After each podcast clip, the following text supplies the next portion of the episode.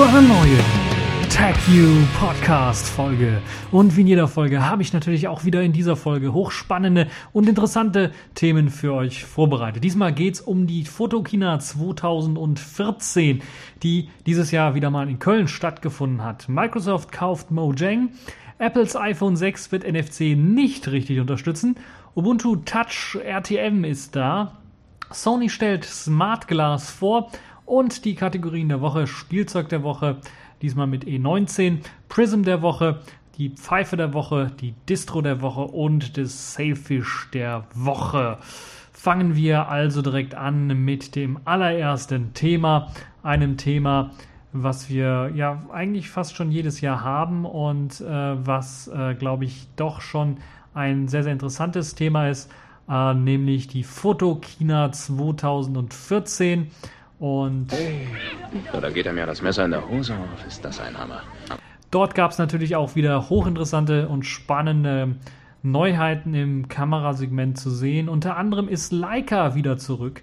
Ja, die deutsche Firma hat jetzt auf der Fotokina 2014 ein ganzes Sortiment an neuen Kameras vorgestellt und möchte so ein bisschen wieder aufholen, möchte wieder auf die Weltbühne zurück und hat sogar zu ihrem 60. Geburtstag oder eigentlich zum 60. Geburtstag des, äh, der Leica M-Serie, das ist die mit dem Messsuchersystem der Leica, hat eine M60 rausgegeben. Eine Spezialanfertigung, die nur in 600 Stück angefertigt wird und deshalb auch extrem teuer ist. Teilweise sogar mit Audi-Design daherkommt. Das heißt, das sieht sehr, sehr hoch äh, wertig aus. Und das Interessanteste an dieser digitalen Kamera ist, dass sie anders als man das von vorne, wenn man sie sieht, annehmen äh, möchte und gerade was das Digitale so mehr entspricht, würde man denken, okay, dann steckt hinten so ein Touchscreen LCD-Monitor drin, wahrscheinlich, um das Ganze zu bedienen, um da die, die Fotos anzuschauen.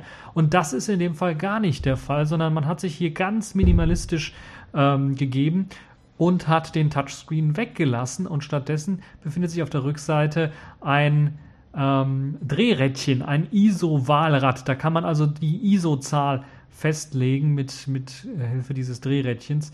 Und das ist also aufs Wesentliche reduziert, die ganze Kamera. Wenig Knöpfe, wenig ähm, ja, das, was man eigentlich von den Kameras heutzutage so kennt, das ist gerade von Spiegelreflexkameras auch kennt, dass es sehr, sehr viele Einstellungsmöglichkeiten gibt, aber auch die kompakten Kameras haben sehr, sehr viele Einstellungsmöglichkeiten.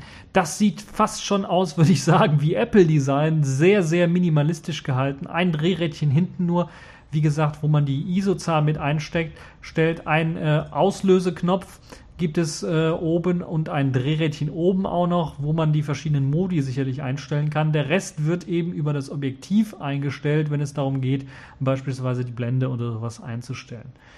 Ähm, dann äh, gibt es noch auf dem Metallgehäuse, soll es auch noch eine Möglichkeit geben, da soll so ein Touch-Button oder sowas mit verbaut sein, der, wenn man, der sich rechts neben dem Auslöseknopf befindet, der, wenn man da drauf drückt oder darauf äh, festhält, einfach dann mal in dem Sucher, den es natürlich gibt, dann einblendet, wie viele Fotos habe ich schon geschossen, wie viel Platz ist noch auf meinem äh, Speicher und äh, was sind so die Einstellungen, die ich gerade getroffen habe äh, von dem Gerät. Also so eine kleine, kleine, äh, eine kleine äh, ja, Anzeige gibt es dort dann da, so ein kleines Overhead-Display wird da angeblendet quasi im Sucher.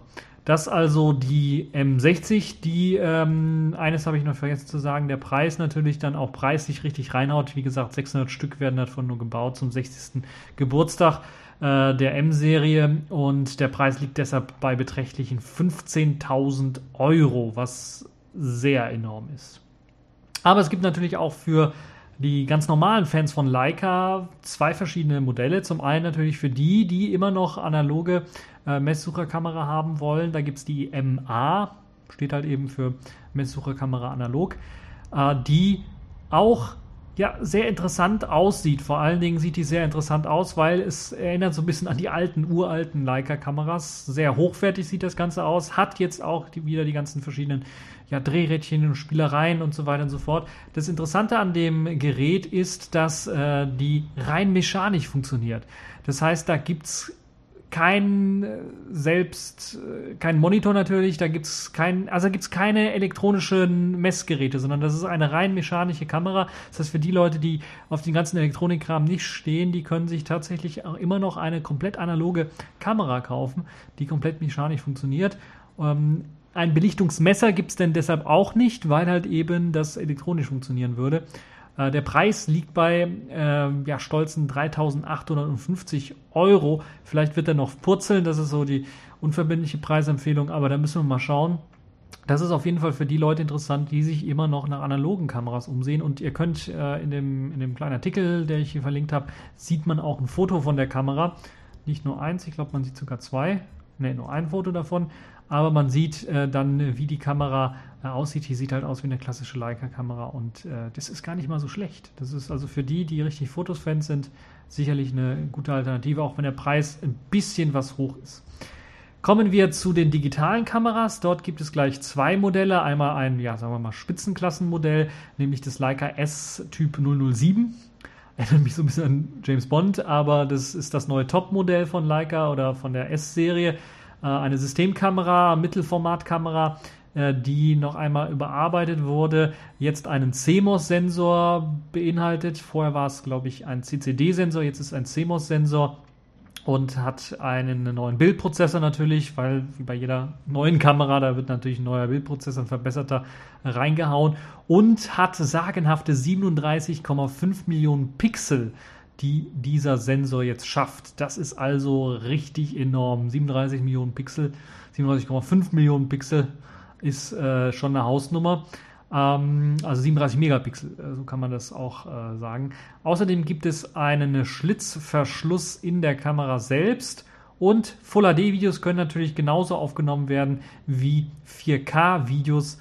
Äh, dazu gibt es auch einen Super 35 Window-Modus äh, der damit eingebaut ist. Ein Preis für diese Kamera steht allerdings noch nicht fest. Trotzdem glaube ich sicherlich für die äh, Leute, die nicht nur gute Fotos schießen wollen in einer ja recht kompakten, recht kompakten, sagen wir mal, Kamera. Das heißt, das ist immer noch, äh, ist immer noch, äh, sieht aus wie eine digitale Spiegelreflexkamera, muss man ganz ehrlich sagen. Ähm, äh, hat eben dieses äh, Bodydesign. Das Schöne an dem ist, es sind wieder wenig Knöpfe zu sehen, zumindest an der Front wenig Knöpfe zu sehen. Also man hat einen Auslöseknopf, man hat ein Drehrädchen. Wie es hinten aussieht, sieht man auf den Screenshots leider nicht. Ich kann nur vermuten, dass da äh, dann äh, auch ein äh, Touchscreen verbaut, äh, ein, ein, ein LCD verbaut ist. Muss kein Touchscreen sein. LCD verbaut ist so, dass man das Bild nochmal sehen kann äh, und dass man da auch ein paar Einstellungen äh, vornehmen kann in einem Menü anstatt mit Drehrädchen und also rein analoge Einstellungsmöglichkeiten. Ja, dann gibt es noch ein Einstiegsmodell, das ist das SE-Modell, Typ 006 in dem Fall. Ähm, ein kleineres Modell, das auch neu vorgestellt worden ist, das optisch äh, dem, äh, dem 007-Modell fast ähnelt. Ich weiß jetzt nicht, ob die gleichen Materialien verwendet wurden. Es sieht mehr so aus, als ob da ein bisschen mehr Plastik verwendet wurde und bei dem äh, 07er Modell doch eher was Metallisches verbaut ist. Ähm, und ja, das 006er Modell, ähm, gleiches Linsensystem, sieht eigentlich genauso aus, hat auch wenig äh, Einstellungsmöglichkeiten an der Front. Und äh, ja, das ist halt das neue 006er Modell, das Leica SE Modell. Die Einstiegsklasse, die wahrscheinlich für den einen oder anderen dann doch interessant sein könnte. Das sind also die Neuvorstellungen von Leica, die schon recht interessant sind. Und äh, ja, ist toll zu sehen, dass so eine Firma wieder zurück ist, dass sie sich nicht nur auf die alten Kunden besinnt, die vielleicht eine komplette analoge Kamera haben wollen, sondern natürlich dann auch äh, neue digitale äh, Kameras äh, dann vorantreiben äh, wollen. Bin mal gespannt, was die Preise angeht und ob sie mit der Konkurrenz so richtig mithalten können. Äh, ich glaube, da besteht noch ein kleiner, ein, ein, nicht ein kleiner, sondern sogar ein großer Markt, was das angeht. Ähm, und da können sich nur nicht nur Canon und, und Nikon äh, dann zoffen und Sony eventuell noch und Panasonic, sondern da ist auch noch Platz für Leica. Ja, schön, dass Sie zurück sind. Apropos Nikon, kommen wir zur, zur Nikon-Ecke. Da gibt es natürlich auch wieder jede Menge Sachen, Neuvorstellungen, geupdatete Modelle, die es dort gab. Aber ich habe mir natürlich für die Fotokina nur die rausgepickt, wo ich sage, okay, das ist so der Trend, wo es hingeht. Das ist vielleicht auch das, was für den einen oder anderen, für die eine oder andere Zielgruppe hochinteressant sein könnte. Und dort gab es eine neue Selfie-Kamera, die vorgestellt worden ist. Das ist die Nikon Coolpix S6900. Sie kommt erst einmal daher wie eine Kompaktkamera. Äh, ausgestattet ist sie allerdings natürlich, wie könnte es anderes sein, bei den neuen modernen Kompaktkameras mit WLAN, NFC, einem beweglichen Display und äh, ich glaube sogar Touch-Display. Äh, bin mir nicht ganz sicher, aber es gibt auf jeden Fall auch eine Selfie-Funktion, die ganz nützlich ist. Das heißt, man kann diesen Bildschirm äh, natürlich bewegen, man kann den rausdrehen und hat dann die Möglichkeit, mit dem kleinen Standfuß beispielsweise eine Hochformataufnahme zu machen, das Display so umzudrehen, dass man sich selber sieht und sich das dann auf den Tisch zu stellen oder sowas und dann zwei Schritte nach hinten zu gehen. Wie löst man jetzt das Ganze aus? Da gibt es jetzt äh, keine Smartphone-App oder sowas, die man runterladen muss, um das auszulösen. Nein, es gibt eine Erkennungs-App. Man hält die Hand vor äh, seinem Körper und hat dann die Möglichkeit, mit einer Geste ganz einfach dann äh, die verschiedenen Menüelemente, die auf dem Display eingeblendet werden, dann auszulösen. So zum Beispiel eben auch ein Self-Timer, ein Selbstporträt, ein Selfie zu machen, aber auch ein Video zu starten, was, glaube ich, relativ nett sein könnte für die Leute, die zum Beispiel halt eben was fürs Podcasten oder sowas suchen, was Schnelles, was Eigenes, was ein bisschen besser funktioniert als eine Webcam beispielsweise. Da könnte das mit der äh, Coolpix 6900 sicherlich eine sehr, sehr interessante äh, Sache sein. Natürlich äh, mit dem WLAN und dem NFC gibt es die Möglichkeit, die Bilder dann direkt zu sharen mit sozialen Netzwerken. Facebook, Google Plus, WhatsApp und so weiter und so fort. Ist alles natürlich mit dabei. Es ist halt für die Generation soziale Netzwerke gemacht und auch sicherlich ein Angriff auf die jetzt immer neuer rauskommenden ja, Kombination aus Smartphone und äh, Digitalkameras ähm, oder Digitalkameras mit Smartphone-Betriebssystem oder Smartphone OS, Smartphone Aussehen, von hinten zumindest, großen Touchscreen und so weiter und so fort. Nicht nur im Hochkantformat lässt sich das Gerät nutzen, auch quer lässt sich das natürlich auch nutzen, gerade für die Leute, die äh, wirklich halt auch äh, normale Videoaufnahmen damit machen wollen, äh, für eben einen Podcast oder einen Vodcast, äh, so sagt man es ja.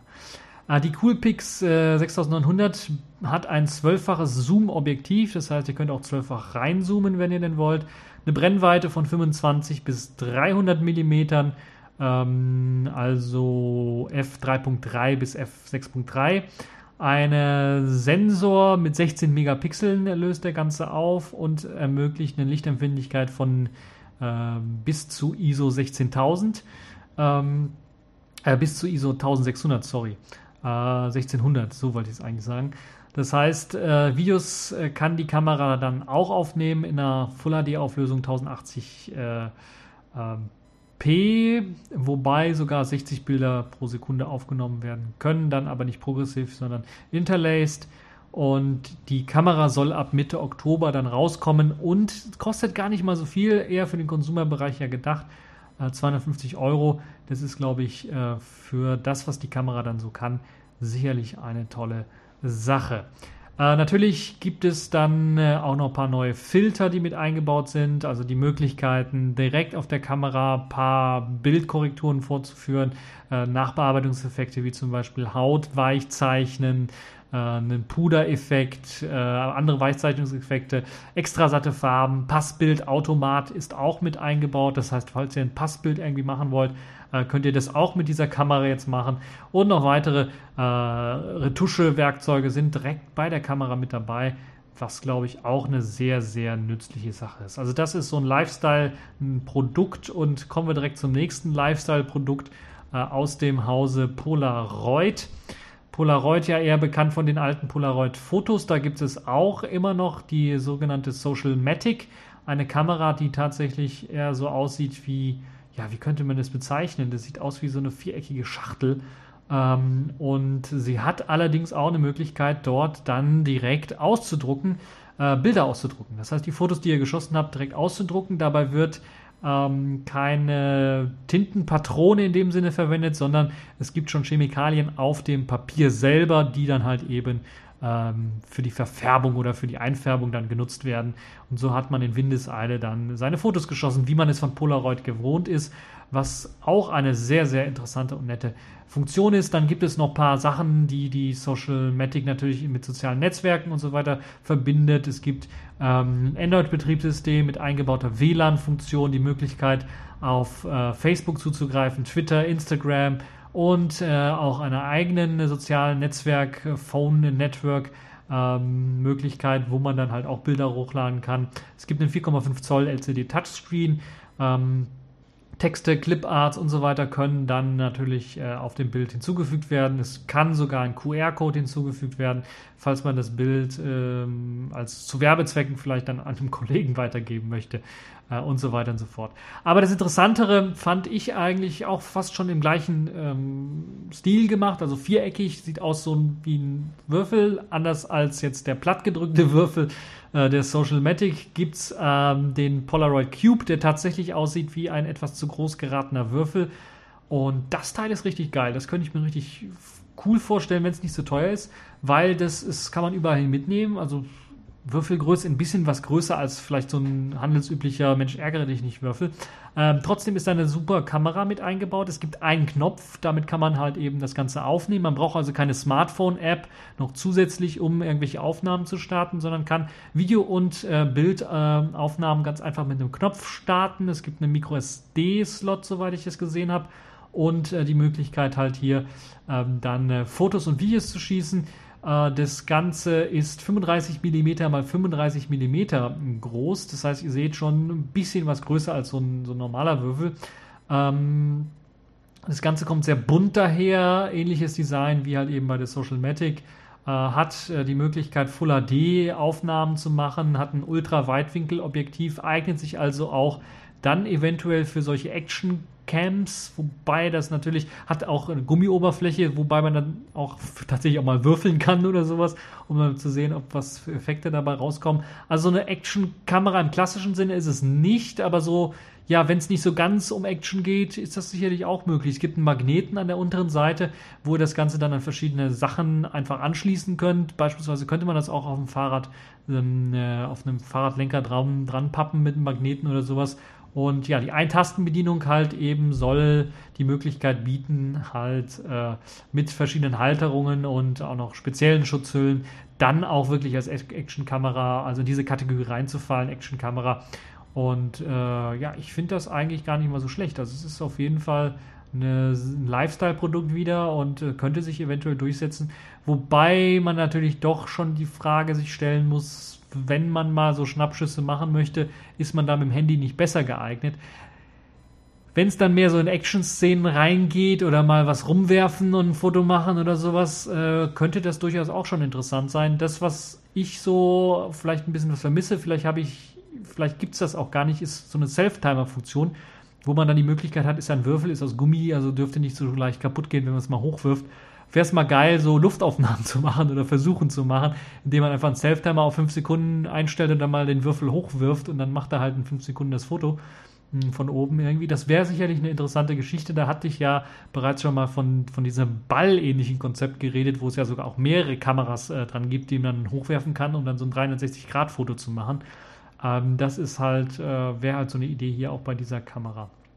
Ja, das ist also die Polaroid äh, Cube-Kamera äh, der Videowürfel.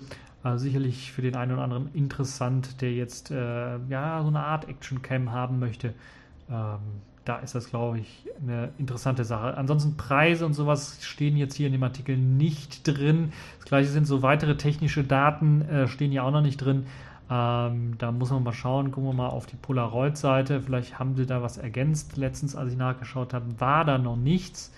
Gucken wir mal äh, wo es halt diesen Cube, ob es den überhaupt schon gibt, ob er da schon äh, drin ist. Ja, da ist er schon drin. Der Polaroid Cube, da kann man das Ganze auch schon vorbestellen. 6 Megapixel ist die Kamera, äh, hat die Kamera als Auflösung und 124 äh, äh, Grad äh, Weitwinkel. Ähm, achso, eine Sache muss ich noch erwähnen: 1080p Videos habe ich ja gesagt. Allerdings nur bis zu 90 Minuten kann man da aufnehmen. Dann ist der Akku leer und äh, dann war es das Ganze. Ansonsten MicroSD-Karte kann reingesteckt werden mit bis zu 32 GB, wird hier gesagt.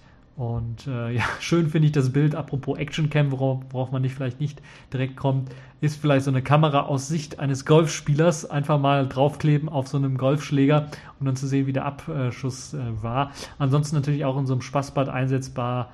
Also solche Geschichten natürlich äh, spannend, eventuell. Hm, ja, Zubehör sieht man dort auch auf der Seite. Da kann man dann sehen äh, mit verschiedenen äh, Standoptionen, mit auch einem Wasserschutzoption. Äh, wie das Ganze dann aussieht. Im Oktober 2014 soll das Ganze dann rauskommen. Also auch eine spannende Geschichte. Kommen wir mal wieder zu den etwas professionelleren Kameras. Da gibt es natürlich auch Canon. Wenn ich Nikon erwähnt habe, darf ich Canon nicht außen vor lassen. Canon hat äh, Produktpflege betrieben, auch bei, einer, seiner, bei seinem Spitzenklassenmodell, dem äh, der digitalen Spiegelreflexkamera Canon EOS 7D. Dort haben sie jetzt die Canon EOS 7D Mark II vorgestellt. Die kommt mit vor allen Dingen einem neuen Autofokus-System daher. Man muss sich vorstellen, die 7D hatte noch 19 Punkte für Autofokus. Ich glaube, es waren sogar Kreuzpunkte, bin mir nicht ganz sicher. Die 7D Mark II hat über 65 Kreuzsensoren für den Autofokus integriert, schon gewaltig und das sorgt natürlich dann auch für einen sehr, sehr flotten und präzisen Autofokus. Es gibt jetzt mehrere Modi für den Autofokus, woran man auch gearbeitet hat. Wenn man beispielsweise einen Modus haben möchte, dass sehr schnell der Fokus gewechselt wird, auch bei beweglichen Objekten und sowas. Oder wenn man eher möchte, dass das ein bisschen was träger funktioniert, dieses Autofokussystem. Gerade bei Sportaufnahmen, äh, bei Videoaufnahmen eventuell auch sinnvoll, dass der Fokus nicht allzu schnell äh, wechselt, wenn man äh, eine spezielle Sache fokussiert und dann läuft vielleicht einer gerade durchs Bild, wäre es gut, wenn nicht der Typ aus dem Bild, äh, der durchs Bild läuft, dann fokussiert wird oder solche Geschichten oder eine Biene fliegt vors, vors, äh, vors, äh, vor die Linse oder sowas. Ja, ähm, dann wurden auch die, die Bildrate im Serienbildmodus wurde erhöht. Anstatt 8 Bilder pro Sekunde können jetzt bis zu 10 Fotos pro Sekunde geschossen werden. Das äh, ist sicherlich auch für Sportaufnahmen wieder, für Serienbildaufnahmen hochinteressant. Die ISO-Zahl wurde auch äh, verbessert. ISO-Werte bis zu 16.000, diesmal wirklich 16.000, sind kein Problem und äh, können sogar bis zu 51.200 hochgedreht werden, wenn man denn wirklich will, wobei ich dann doch sehr äh, bedenklich finde, da wird das Rauschen wohl sehr, sehr hoch sein. Trotzdem äh, glaube ich, eine Sache, die recht spannend ist. Äh, es gibt jetzt auch einen integrierten WLAN-Adapter, wie könnte es anders sein, damit man natürlich seine Daten, äh, seine Fotos direkt auch wieder teilen kann. Ähm, und äh, dafür gibt es natürlich auch eine eigene Plattform wieder für, wo man die Bilder hochladen kann. Der Preis äh, nur Buddy, also ohne Linse, beträgt oder soll äh, 1699 Euro betragen, also 1700 Euro knapp. Und das Gerät soll ab November dann erhältlich sein. Die Canon EOS 7D Mark II. Ja, da sind wir also quasi durch mit der Fotokina das sind so die Highlights, die ich gefunden habe. Es gibt natürlich noch so einen Megatrend äh, der Fotokina, den man auch bei der letzten Fotokina gesehen hat. Das ist, ähm, ja, äh, im Grunde genommen äh, ist das äh, so der allgemeine Trend, der geht so hin in soziale Netzwerke verbinden. Das heißt, ähm, jede neue Kamera, die vorgestellt worden ist, hat meistens ein WLAN mit integriert, um Daten direkt irgendwo bei sozialen Netzwerken hochzuladen. Es gibt immer noch den Trend hin, Smartphones und ähm, Digitalkameras zu verschmelzen. Da gibt es wieder ein paar neue Modelle. Samsung war ja so ein Vorreiter, gibt es noch ein paar andere, die jetzt dann auch ein bisschen nachziehen. Es gibt aber auch so einen Versuch in die ja, herkömmlichen Digitalkameras dann ja, wobei das auch so eher der Trend ist, so ein Smartphone-System mit zu integrieren. Das heißt, Touchscreens sind jetzt nicht mehr die Ausnahme, sondern auch bei Digitalkameras äh, Trend, dass da Touchscreens verwendet werden. Die Oberflächen sind nicht immer alles Android oder iOS, ja, iOS gibt es nicht, aber auf solchen Geräten, aber es sind nicht mehr äh, solche Smartphone-Systeme, iOS, ähm, Ähm, natürlich nicht auf solchen Geräten, aber Android oder Tizen oder wie sie alle heißen, diese ganzen Systeme, äh, findet man dort nicht, aber der Touchscreen wird vermehrt eingesetzt und man kriegt dann das herkömmliche Menü, was man so hat und hat dann die Möglichkeit, das mit dem Touch, äh, Touchscreen-Sensor einfach dann auch zu bedienen, was äh, relativ nett ist. Das ist also so der eine Trend. Der andere Trend ist einfach mit den Sachen, die man schon hat, also dem Smartphone und der Smartphone-Kamera, die man schon hat, damit einfach ein bisschen was mehr zu machen. Da gibt es natürlich Sony, die machen dann direkt ein ganzes Objektiv, was man dranhängen kann das eigentlich äh, komplett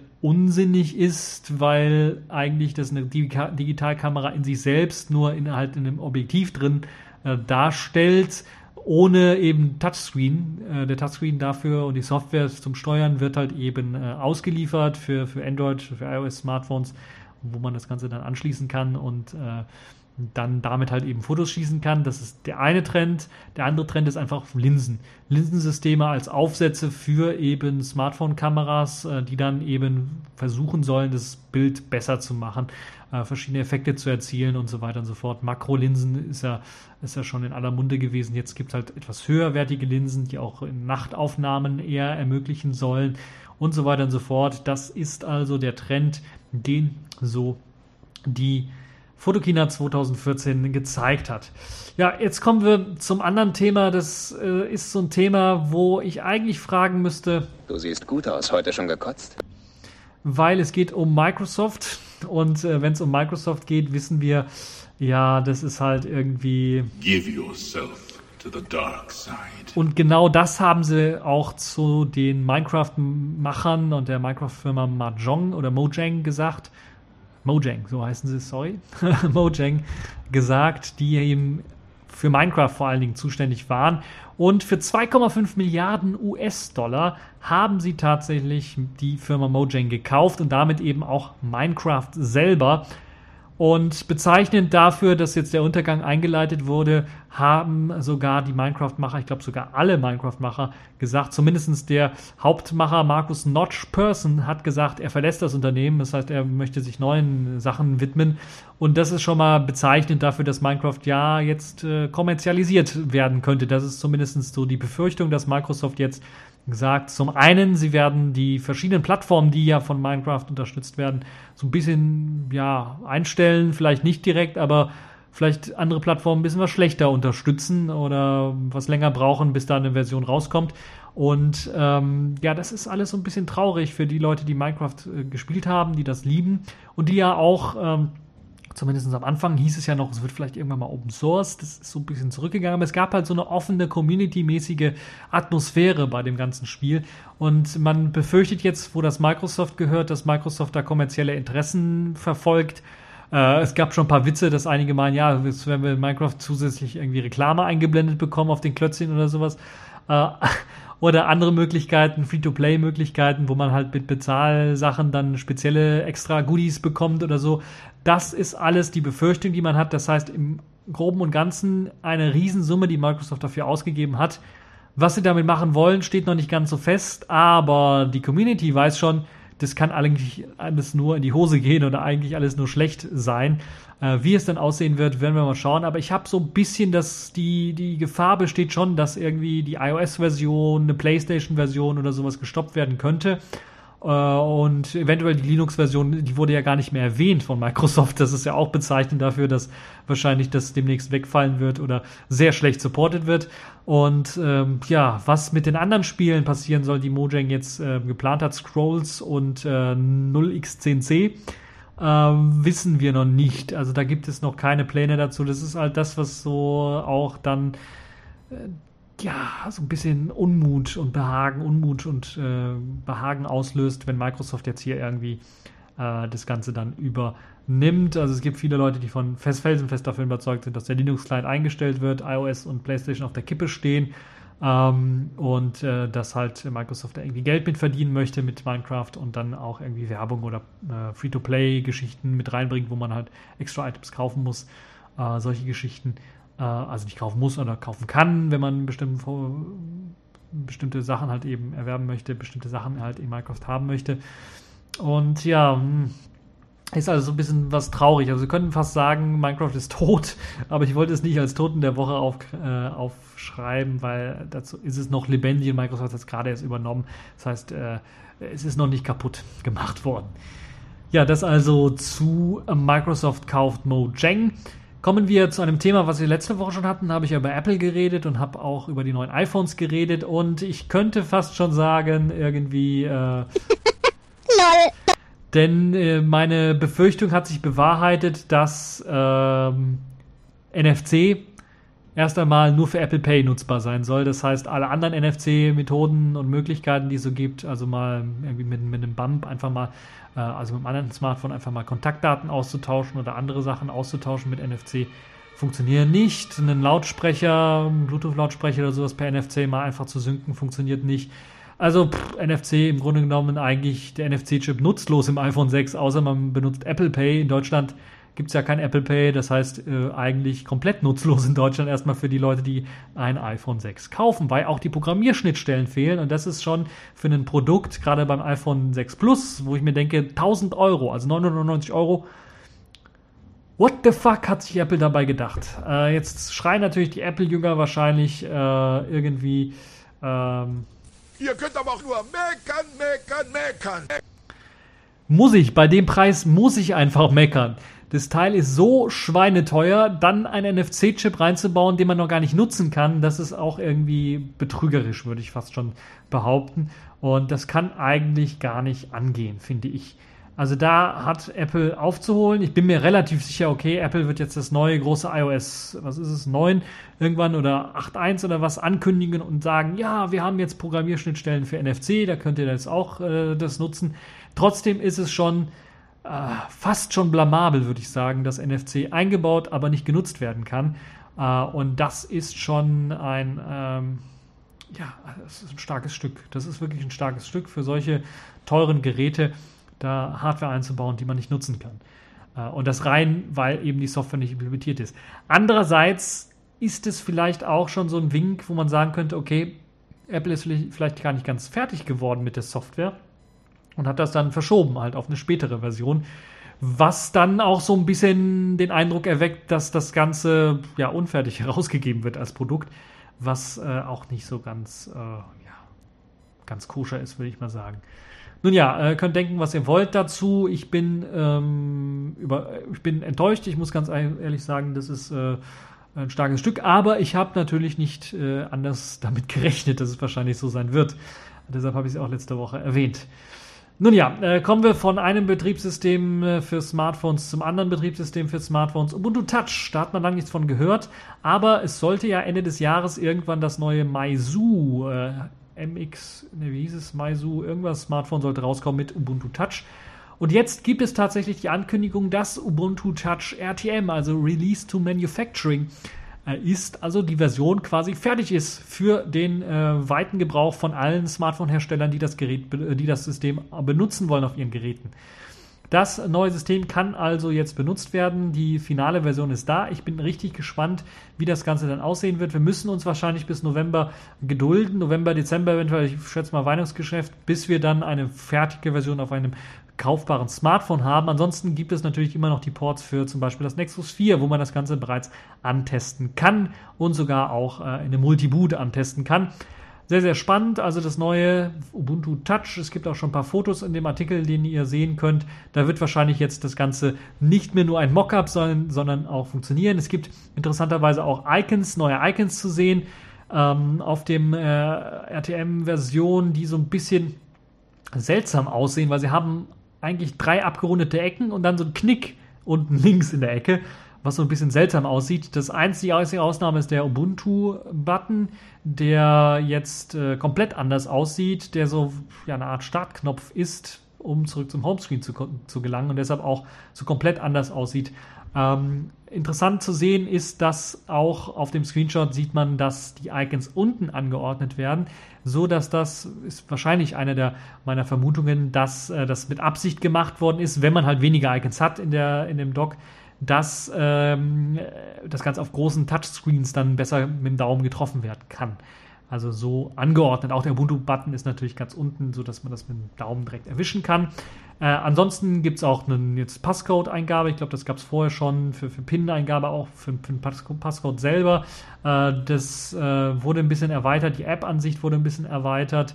Ähm, sieht mir jetzt ein bisschen was besser aus, dass man die äh, Flächen treffen kann, um zum Beispiel alle Apps anzeigen zu lassen. Das war vorher so ein bisschen sehr, sehr klein. Das ist jetzt besser gemacht. Es gibt mehrere Seiten, wo man sich dann, äh, also die werden jetzt deutlicher angezeigt mit halt so, so, so einem Indikator, wo man dann zwischen den Apps, zwischen Musik äh, wechseln kann und zwischen äh, äh Videos wechseln kann. Äh, das ist also mit integriert. Videos haben eine schöne Vorschau. Es gibt YouTube gefeaturete Videos, die man direkt anklicken kann und äh, dann man eben auf YouTube und kann natürlich auch direkt Videos suchen auf YouTube. Das ist also möglich. Ähm, das sieht also recht gut aus. Die Kamera-App sieht recht gut aus, auch wenn hier in dem Beispiel die Kamera selber sehr stark rauscht. Ich schätze mal, das sind Bilder der, des Nexus 4. Ähm, in Sachen Einstellungsmöglichkeiten sieht man bei der Kamera noch wenig. Äh, ansonsten müssen wir mal schauen, wie dann das finale Produkt aussehen wird. Der Webbrowser ist aus meiner Sicht so ein bisschen gewöhnungsbedürftig, den kann man ja schon auf dem Desktop testen. Ähm, aber ja, muss sich jeder dann entscheiden. Die äh, Uhren-App und gleichzeitig natürlich auch die Möglichkeit, einen Wecker einzustellen und so weiter, wurde überarbeitet. Viele weitere äh, Details wurden überarbeitet. Man kann die Apps jetzt in verschiedenen Kategorien sich auch anzeigen lassen. Die werden alle schön in einem Menü angezeigt wo man sich dann die ganzen anzeigen kann. Es gibt einen Dateimanager, der wahrscheinlich auch standardmäßig ausgeführt und ausgeliefert wird, äh, der relativ gut aussieht. Die Galerie mit den verschiedenen Events kennen wir ja auch schon. Ähm, also ich bin recht gespannt, was das Ganze an angeht und wir werden sehen, äh, wie es sich dann Ende des Jahres dann in dem Meizu Smartphone tun wird und den anderen Smartphones, die noch kommen werden. Kommen wir zum nächsten Thema. Das ist Augmented Reality von Sony. Sony hat nämlich ähnlich wie Google eine Smart Eyeglass vorgestellt. Das heißt, im Grunde genommen sowas wie Google Glass, nur von Sony und ein bisschen anders. Es sieht aus wie so eine, ja, wie eine Art Taucherbrille. So sieht es zumindest aus. Und ich muss ein bisschen schmunzeln, weil Sony das als, als slim und lightweight bezeichnet. Also leichtgewichtig und dünn, das ist es in keinem Fall. Es sieht auf jeden Fall etwas schräg aus, kommt aber mit einer sehr interessanten Technologie daher, die so an Filme wie Terminator oder andere erinnert. Das heißt mit einem monochromen, grün leuchtenden Display, das Augmented, Reality mäßig dann auch zu bestimmten Personen oder Orten bestimmte Sachen einfach einblenden kann. So soll ähnlich, äh, ich habe ja bereits mal Watch Dogs erwähnt, das Spiel soll es auch eine Möglichkeit geben, mithilfe der Kamera, die eingebaut ist, eine Erkennung der Person äh, stattfinden zu lassen, sodass neben der Person dann auch angezeigt wird, wie der Name ist und was die Person gerade macht, also der soziale Status beispielsweise, den man von Facebook auslesen kann äh, oder den Beruf oder sowas, was man auslesen kann. Solche Geschichten können dort dann angezeigt werden. Recht schön ist, dass äh, man auch das Ganze verschmelzen kann mit der Realität. Deshalb heißt es ja auch Augmented Reality. Das heißt, man kann vor, vor einer Sehenswürdigkeit stehen, im Brandenburger Tor beispielsweise, und sehen, ähm, was es eben zu dieser Sehenswürdigkeit gibt. Oder man kann sich in eine Stadt begeben und dann per Navigationsgerät einfach kriegt man eingeblendet, wo man langgehen muss, um die nächste Sehenswürdigkeit zu sehen und Informationen dazu dann zu bekommen. Die Kamera, die dort eingebaut ist, ist in äh, dem Brillenhalter mit eingebaut, oben links, wenn man die Brille anhat, oder oben rechts, wenn man die Brille äh, eben äh, nur sieht, von außen quasi, also die selber aufsetzt. Ähm, dort können dann 3 Megapixel äh, Fotos mitgemacht werden und Videoaufnahmen, ich glaube sogar Full HD Videoaufnahmen sind damit möglich, ist ein CMOS-Sensor. In dem Gestell selber ist noch ein Beschleunigungssensor, ein Gyroskop und ein elektronischer Kompass sowie Helligkeitssensor mit drin. Je nach Helligkeit wird halt eben auch das eingeblendete, die eingeblendete, äh, die eingeblendeten Zeilen, die eingeblendete Grafik dann eben hoch oder runter gedreht. Äh, Apps sollen auf dem Gerät auch laufen und äh, sollen eben die Anzeige regeln. Sehr interessant dabei ist, äh, dass es dann zum Beispiel schon ein paar Beispiel-Apps gibt, wie zum Beispiel das Cookpad, eine App, die einem dann Schritt für Schritt anzeigt, äh, quasi während man kocht, was man kochen soll oder wie welche, welches der nächste Schritt ist. Äh, kleiner Vorteil beim Kochen, Fett spritzt, schützt die Brille natürlich auch noch gegen Fettspritzer. Macht also enorm viel Sinn. Und man kann eventuell auch, wenn man gerade so kocht, dann auch mit der Videoaufnahme dann auch zeigen, äh, anderen Kollegen oder Freunden, was man denn gerade so kocht oder isst. Könnte also vielleicht doch irgendwann mal eine spannende Geschichte sein oder äh, werden. Äh, es gibt ein kleines Demo-Videochen, wo wir die Smart Eyeglass auch sehen können. Die Steuerung des Smart Eyeglass erfolgt nicht nur über Sprache, sondern auch über Touch, wobei da ein externer Controller mitgeliefert wird. Das heißt, ihr habt dort immer einen mit einem Kabel verbunden an der Uhr einen Controller, den ihr, der recht gut in der Hand, glaube ich, liegt. Von, zumindest sieht er sehr ergonomisch geformt aus. Allerdings ähm, ist das so doch eine Hürde, weil dort drüber gibt es ein kleines Touchpad, kann man das Ganze dann auch steuern, links und rechts wischen, ich glaube, ist die Hauptsteuerungsfunktion und dann eventuell noch irgendwas anklicken oder so mit dem Touchpad. Aber ansonsten ist das auch ein sehr essentielles äh, Tool, weil dort der Akku, der eigentliche Akku verbaut ist. Das heißt, in der Brille selber ist der Akku nicht verbaut, sondern er befindet sich äh, in diesem äh, mit dem Kabel angebundenen äh, Gerät. Den kann man sich anklippen an die Hemd- oder Brusttasche eventuell.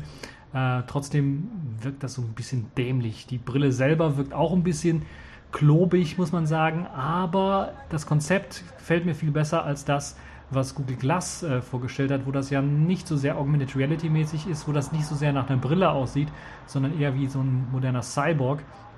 Dafür sehr, sehr dünn ist, trotzdem, also viel dünner als das, was jetzt hier vorgestellt worden ist von Sony.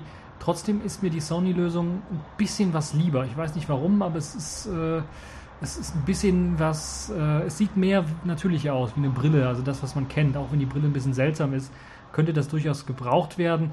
Ähm, beispielsweise als Navigerät für Leute, die Motorrad fahren, die sowieso einen Helm aufhaben. Da achtet man nicht so sehr auf die Brille. Für Leute, die so aufs Lifestyle, auf, auf, auf Accessoires achten, äh, ist das eventuell dann doch ein bisschen was zu seltsam. Ansonsten ähm, sehr, sehr interessantes Gerät. Mit dem Smartphone natürlich lässt sich das Ganze koppeln. Ähm, ihr könnt natürlich, achso, eine Sache, Mikrofon ist auch in diesem, also in dem Akku ist auch in dem, diesem kleinen äh, per Kabel angebundenen äh, Tool dann auch noch äh, ein Mikrofon eingesteckt, was so ein bisschen seltsam ist. Das heißt, man muss das Teil wirklich in der Brusttasche oder sowas tragen, weil man ansonsten ähm, ja, schlechte Mikrofonergebnisse bekommt. Man kann es nicht in die Hosentasche stecken. Ich weiß nicht, ob der Kabel lang genug dafür wäre. Also das ist so ein Konzept, was noch hätte, hätte man verbessern können. Vielleicht wird es noch verbessert. Das Gerät ist ja noch nicht draußen.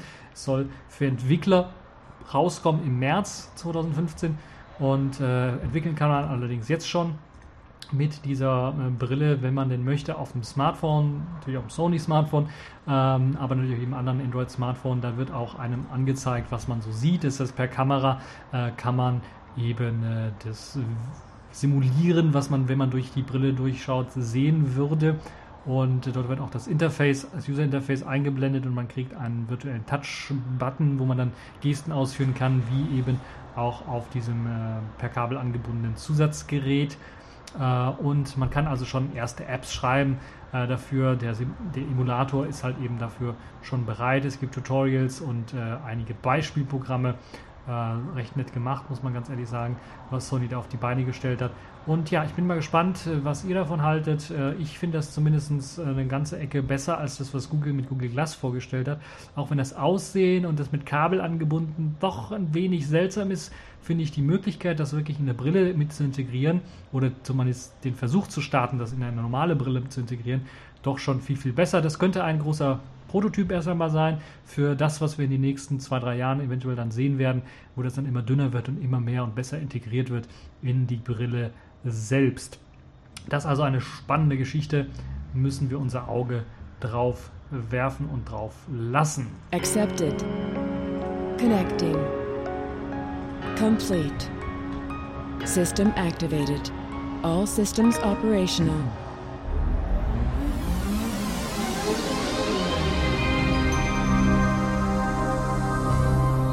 Ja, kommen wir zu den äh, Kategorien äh, der Woche und da habe ich äh, ein äh, Spielzeug der Woche rausgesucht, wo einige vielleicht sagen, schon wieder eine neue Version, das kann doch eigentlich gar nicht sein, nämlich E19 ist fertig. Ich glaube, ich habe es schon mal erwähnt gehabt, dass es eine MRC-Version war.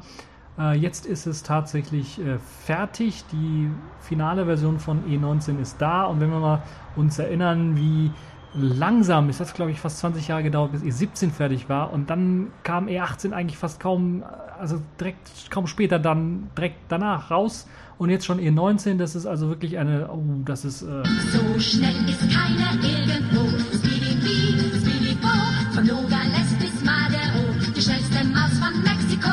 Ja, zunächst einmal hauen sie jede 20 Jahre ein neues Release raus und dann jede äh, 20 Tage fast gefühlt ein Release raus, was schneller ist als jede andere Desktop-Umgebung. Und äh, ja, wir müssen, wir können eigentlich von Desktop-Umgebung reden, weil ein Fenstermanager selber ist es schon nicht mehr, weil es gibt, also sieht man auch an den Features, die neu hinzugekommen sind, jede Menge äh, Sachen, die nicht nur an einen äh, Fenstermanager erinnern, sondern auch eben auch ein Desktop. Äh, Fenstermanager-Features, die hinzugekommen sind, unter anderem zum Beispiel Tiling-Support, das Tiling-Profil und ähm, die, das, das Mergen des Tiling-Moduls, des äh, äh, neu geschriebenen Tiling-Moduls, also für alle Leute, die tatsächlich dann auch äh, Tiling auf dem Desktop haben wollen, also Fenster nebeneinander anordnen anstatt irgendwie übereinander, die haben dort die Möglichkeit. Es gibt für UDisks 1 jetzt eine kleine Verbesserung, das heißt, dass das dann auch besser funktioniert. Äh, es gibt die Möglichkeit jetzt äh, auch im Dateimanager oder allgemein in der Dateivorschau dann nicht nur die Dateieigenschaften wie Größe zu sehen, sondern auch bei Videos zum Beispiel die Videoauflösung zu sehen, was recht nett ist. Im Dateimanager selber wurde auch die Möglichkeit hinzugefügt, die Größe der Videovorschau-Bilder einzustellen Außerdem gibt es ein besseres Handling für mehrere Monitore und äh, Größe der Monitore und auch für das äh, ja und die Unterstützung des, der Hintergrundbeleuchtung von LCDs am Laptops oder sowas. Da gibt es jetzt einen, einen besseren Manager, der das jetzt besser macht.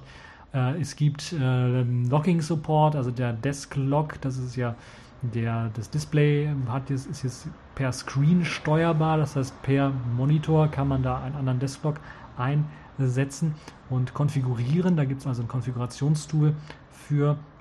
Es gibt eine neue Fokusfunktion für den Fenstermanager, die sich Race on Revert Focus nennt, also das Hervorbringen eines Fensters bei ähm, ja, Verlassen des Fokuses, habe ich irgendwie das Gefühl. Auf jeden Fall, ich, ich habe es selber noch nicht getestet, deshalb kann ich das äh, nicht sagen, ähm, was das macht, diese Option. Ähm, trotzdem sicherlich schön ist auch, dass in der iBar nun die Funktion mit ein, integriert worden ist, dass man, wenn man mit der Maus über ein Icon fährt, dann auch ein Menü angezeigt bekommt, dass man das triggern kann, das Menü. Es äh, gibt einen für, das, für den Desklog einen Pin-Modus, das heißt, für die Leute, die auf dem Touchscreen das Ganze benutzen wollen, die können dort jetzt auch Pins verwenden, müssen keine herkömmlichen Passwörter verwenden, um den Desklog äh, abzuschalten. Ähm, noch weitere Desklog-Funktionen sind hinzugekommen, Module, die man äh, einfach da irgendwie mit einbringen, einbinden kann, äh, ist oder sind mit dabei. PAM Support ist mit dabei für die Leute, die sich damit ein, äh, auskennen. Der E16 im E16-Stil gehaltene Pager, also zum Umschalten zwischen virtuellen Desktops, ist jetzt mit integriert worden, ist jetzt wieder da, könnte man sagen. Also für die Leute, die E16 gemocht haben, die werden den dort auch finden. Der Comp, die Comp, äh, Compositor, die, die also für die Effekte zuständig ist, der Compositor wurde komplett neu geschrieben ist jetzt integraler Bestandteil des Fenstermanagers, also kein Modul mehr. Deshalb ist auch die Konfiguration kein optionales Modul mehr, sondern integraler Bestandteil.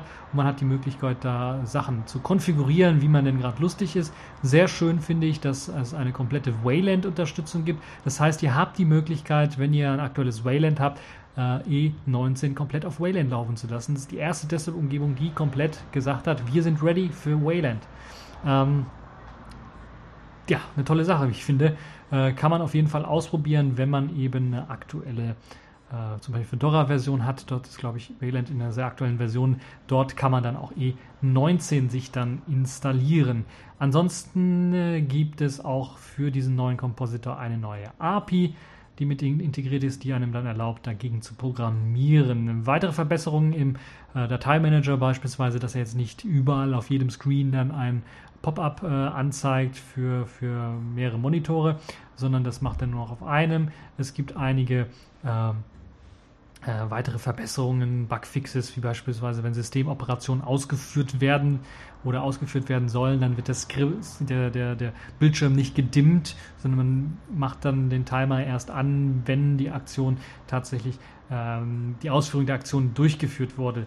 Ähm, das auch, äh, glaube ich, eine nette Sache.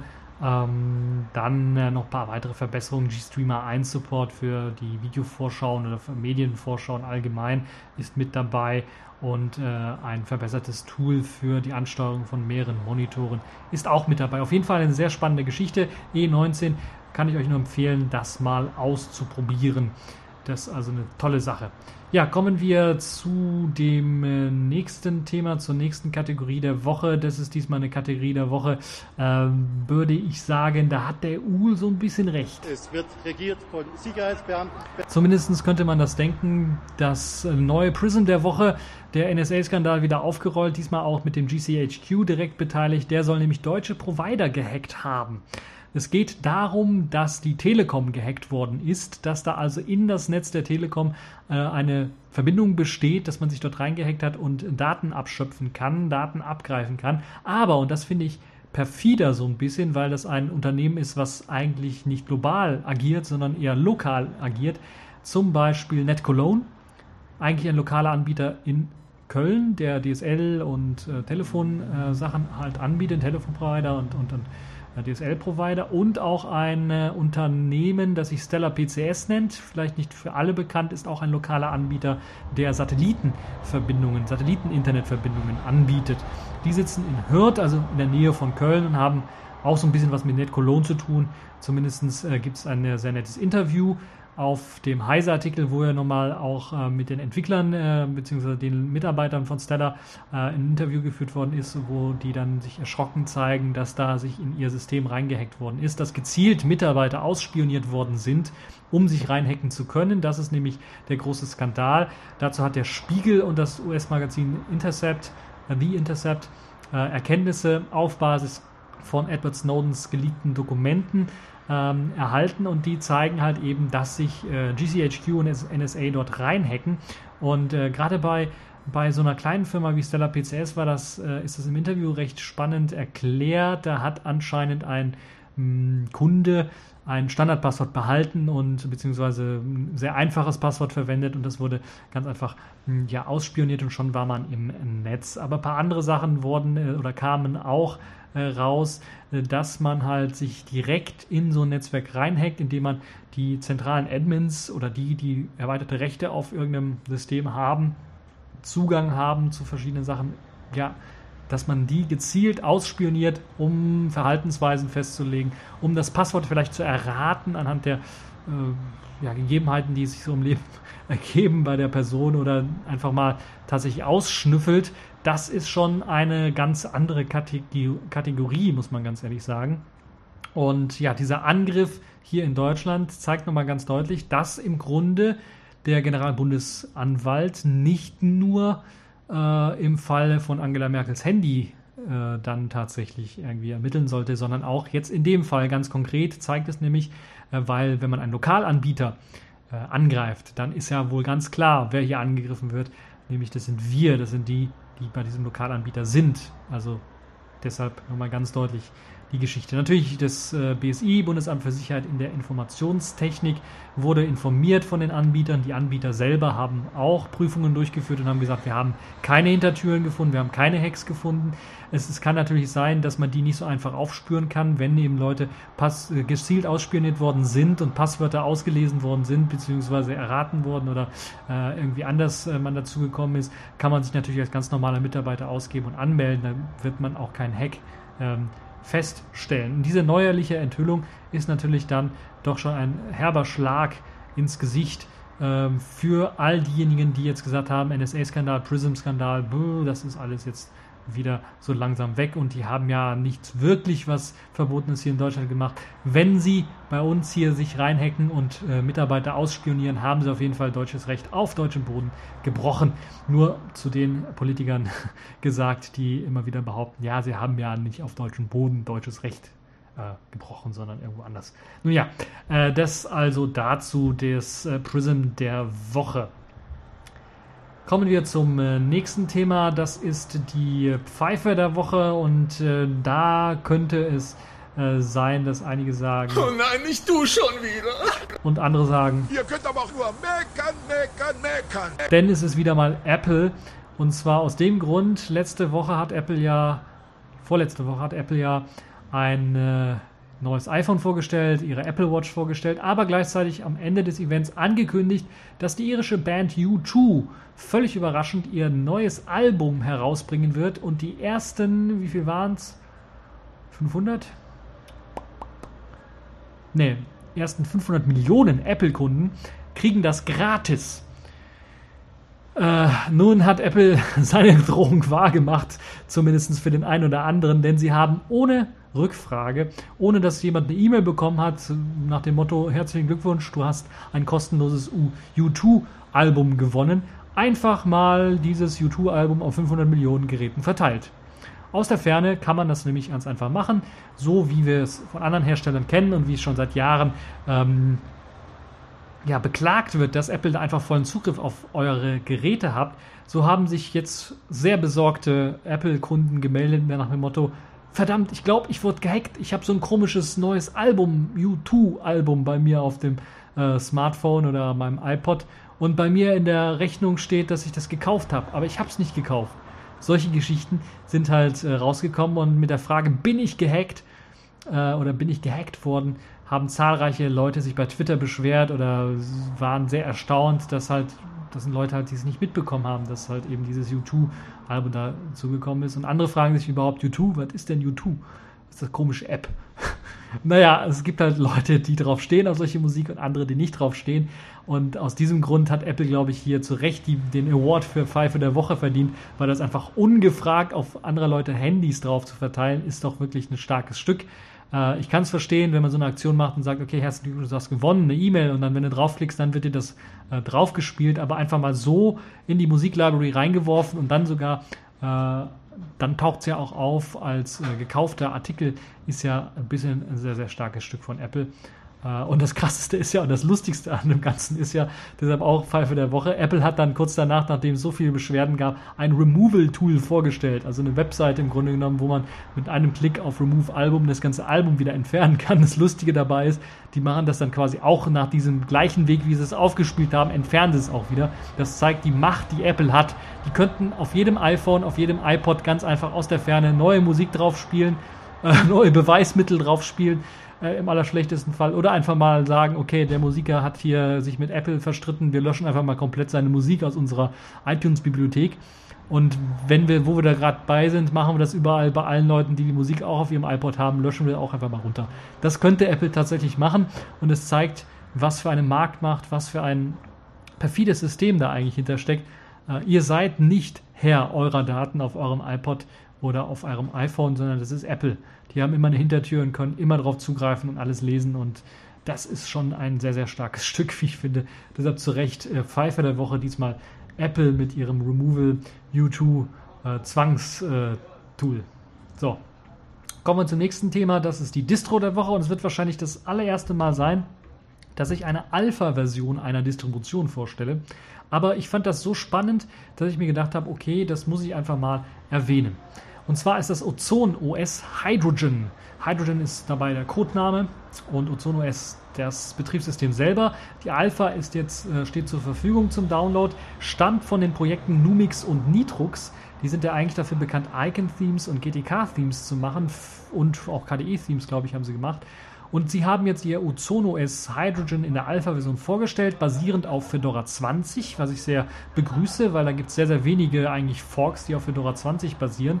Mit der GNOME Shell ausgeliefert, mit einigen Standard GNOME-Apps natürlich, aber auch einigen Anpassungen, was die verschiedenen Extensions und Add-ons für die GNOME Shell angeht, unter anderem mit einem eigenen Launcher, äh, den man entwickelt hat und äh, einem eigenen einer eigenen Shell im Grunde genommen, die man entwickelt hat oder die man sich zusammengebastelt hat.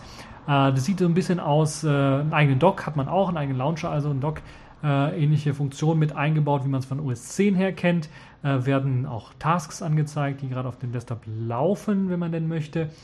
Es gibt eine Anpassung an dem oberen Panel, sodass dort auch die Tray-Icons mit integriert werden. was ja standardmäßig nicht der Fall ist.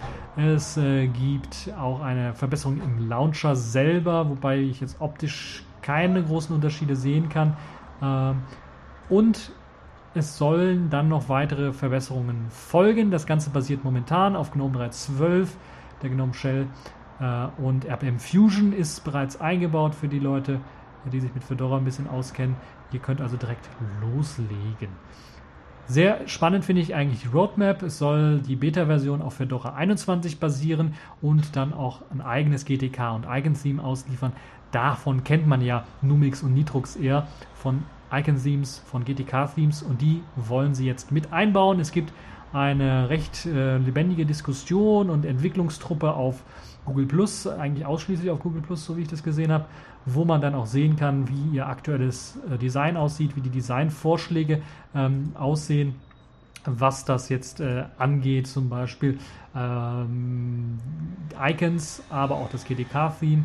Das lässt sich also hier alles äh, verfolgen äh, bei dem Ozone OS-Account auf Google Plus. Ansonsten können wir damit rechnen, dass mit der Beta-Version dann spätestens auch das komplette Artwork-Design so fertig ist. Und das könnte eine sehr spannende Distribution sein, auf Fedora basierend, mit einem sehr netten, aufgepolierten äh, GNOME 3, weil Fedora selber ja so ein Stock GNOME 3 ausliefert, sogar mit den hässlichen Standard-Icons von GNOME 3. Da finde ich das doch eine sehr, sehr interessante und spannende Sache. Deshalb habe ich gedacht, Distro der Woche, diesmal Ozone OS in der Alpha-Version, könnt ihr antesten, gibt einen Torrent-Link, gibt einen Google Drive-Link und einen direkten Download. Eine richtige Homepage gibt es noch nicht. Es gibt allerdings ähm, äh, GitHub, da könnt ihr euch schon mal umschauen, was da schon alles drin ist. Da sind eben die verschiedenen Extensions, die man entwickelt hat und die verschiedenen Anpassungen an der GNOME Shell mit äh, dabei. Und äh, ansonsten äh, gibt es eben äh, auf Google Plus noch eine, eine äh, Entwickler-Community, die sich da unterhält. Ansonsten der Artikel von Web Update werde ich verlinken, da könnt ihr dann weitere Informationen sowie die Download-Links finden. Ja, kommen wir zum letzten, zur letzten Kategorie der Woche, Sailfish OS der Woche oder Sailfish der Woche. Diesmal habe ich mir eine App rausgesucht, die nennt sich Pur Maps, also arme Maps. So arm oder so pur ist das auf jeden Fall nicht, denn es ist einer der besseren nativen Karten-Apps, die es so gibt. Äh, wenn nicht sogar fast die beste ich will nicht übertreiben, weil das Kartenmaterial von Nokia hier, was standardmäßig die Kartenapplikation unter Selfish OS ist, ist auch nicht schlecht, nur die Features fehlen so ein bisschen. Das hat man jetzt hier ein bisschen anders gemacht. Hier gibt es ähm, eine ganze Menge, eine Reihe von Features bei Pure Maps. Ähm, neben den verschiedenen Kartenmaterialien, die man auswählen kann, also da gibt es die Möglichkeit zwischen äh, Biking-Apps, äh, Biking-Karten, Hike-Bike, Bike-Map zum Beispiel zu wählen. Standardmäßig wird eingesetzt MapQuest Open. Ähm, es gibt aber auch die Möglichkeit OSM, also OpenStreetMap äh, Roads zu verwenden für Leute, die viel fahren, OpenCycleMap zu verwenden oder OpenStreetMap direkt zu verwenden. Das sind also die Kartenmaterialien, auf die man zurückgreifen kann. Und ja, man hat halt ein ganz normales, eine ganz normale Karten-App. Man kann eine Navigation durchführen per Auto, per äh, öffentliche Verkehrsmittel und per äh, zu Fuß, meine ich natürlich, Pedestrian zu Fuß, kurz im Kopf schnell übersetzt.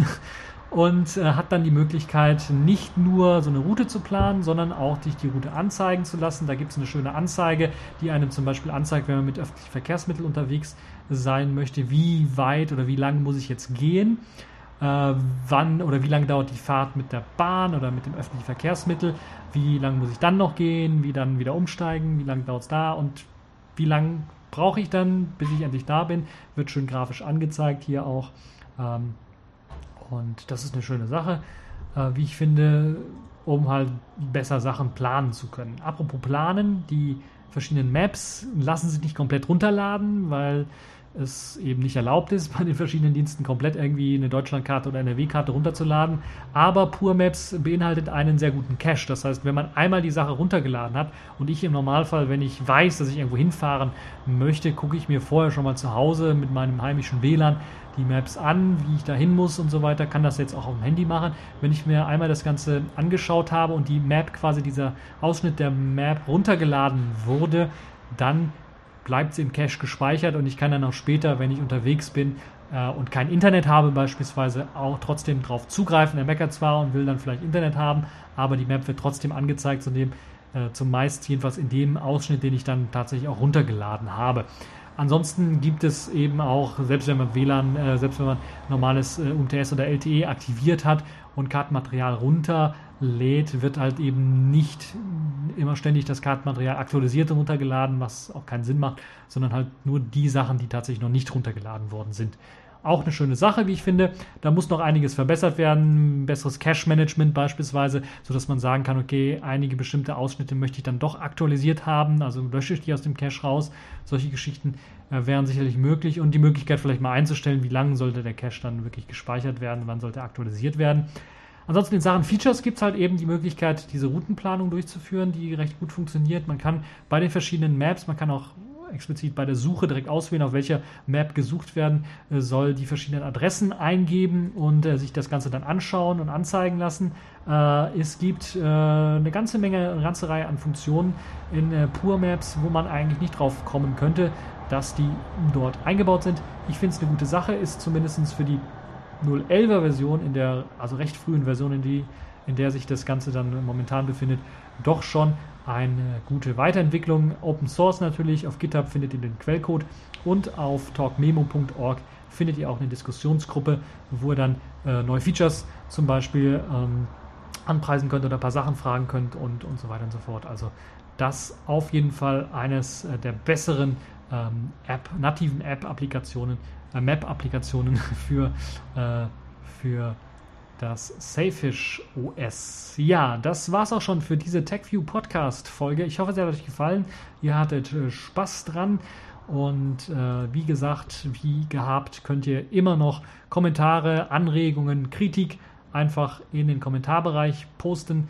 Und äh, ja, es wird auch demnächst mal wieder eine Show geben, eine TechView Podcast Show, also ein Video.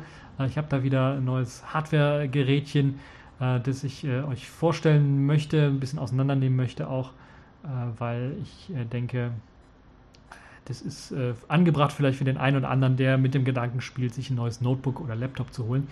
Deshalb werde ich euch ähm, vielleicht nächste Woche schon, ich weiß es nicht, vorstellen, äh, wird es noch ein bisschen testen. Ähm, das war's für diese TechView Podcast Folge und bis zur nächsten Folge.